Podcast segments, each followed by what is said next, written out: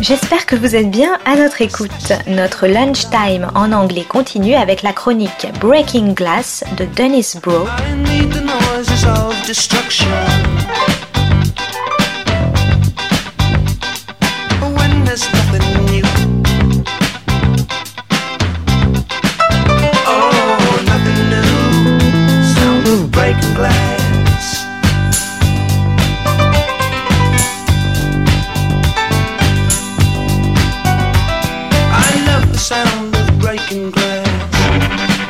This is Broe on the Euro Cultural Beat Breaking Glass. Today's episode Shooting the Messenger, especially the messenger who's filming you. Against a backdrop of street protest, even in the midst of a COVID lockdown, and increasing police violence and repression, France Tuesday passed a draconian global security law, which could make it an offense punishable by a year in jail and a 45,000 euro fine to film, post, and identify police officers committing violent actions. The members of President Emmanuel Macron's LREM party, whose title La République En Marche claims that they are concerned about rights and liberties, on Tuesday morning watched the films of the police brutally rousting homeless from République, the square commemorating these rights. On Tuesday afternoon, they voted in favor of the law, claiming that there was no contradiction between the two events. Even the Minister of the Interior, Gérald Darmanin, in charge of police intervention, pronounced the use of force in this case shocking, while Macron's own former speechwriter termed the sequence hypocrisy without end. The event began Monday night with police roughly dismantling a homeless encampment at République, an event that was filmed by activists and widely broadcast. Militant defenders of the homeless then marched to Hotel de Ville, the Paris City Hall, in protest and were dispersed by police using tear gas.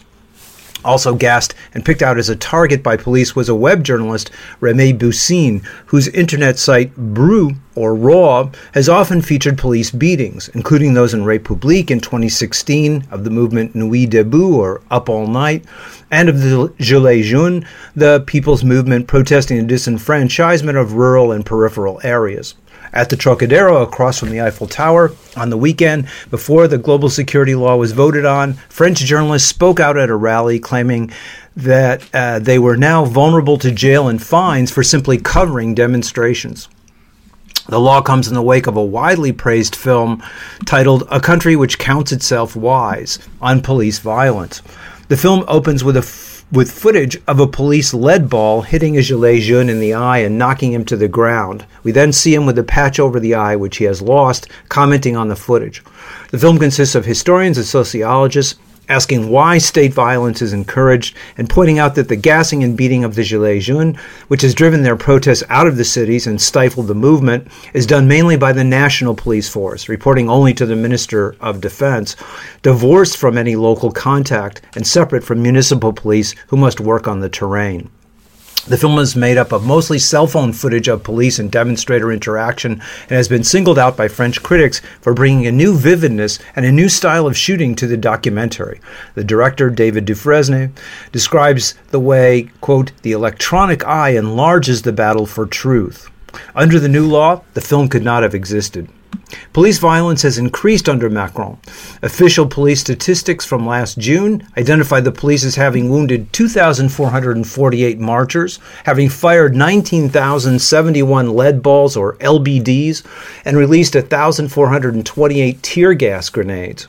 The effects of these weapons are documented by the website Allo Place Beauvau, named for the site of the French Interior Ministry, which counts 344 head wounds, 29 eye gougings, and 5 mangled hands. The use of LBDs in particular has been condemned by the European Council and the United Nations Council on Human Rights, condemnations ignored by the current and past Interior Minister. The woundings are the result also of a recent policy of direct engagement with demonstrators, where the police, instead of as before attempting to patrol the fringes of the march, now wade into the center and begin contesting those on the street.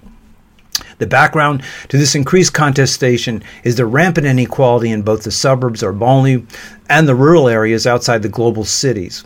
The worsening of air pollution within the cities, which has brought the Greens to power in many of them, including Marseille, Bordeaux, and Lyon, and the continued decline of small shopkeepers exacerbated by the COVID crisis.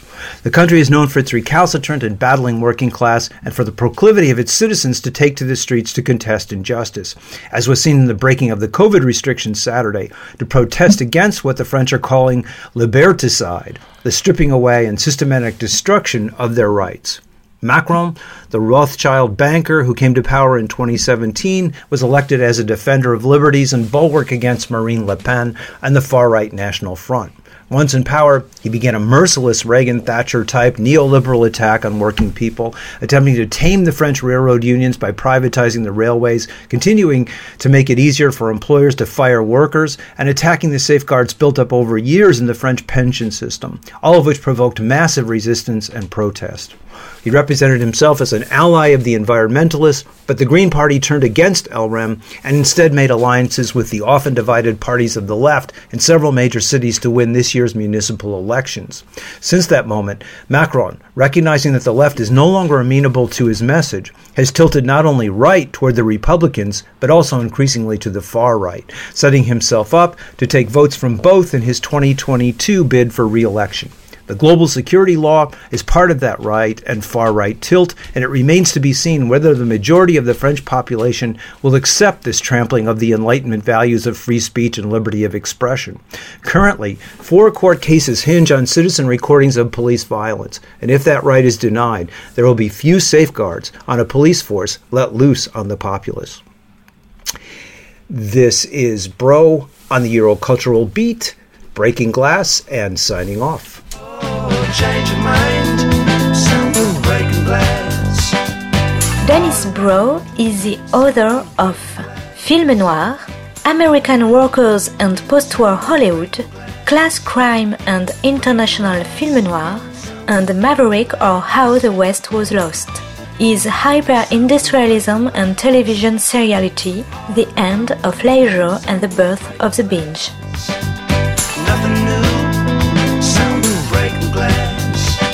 C'était Breaking Glass de Dennis Bro sur Art District. Très bonne suite de nos programmes, jazzistiques et artistiques, à notre écoute.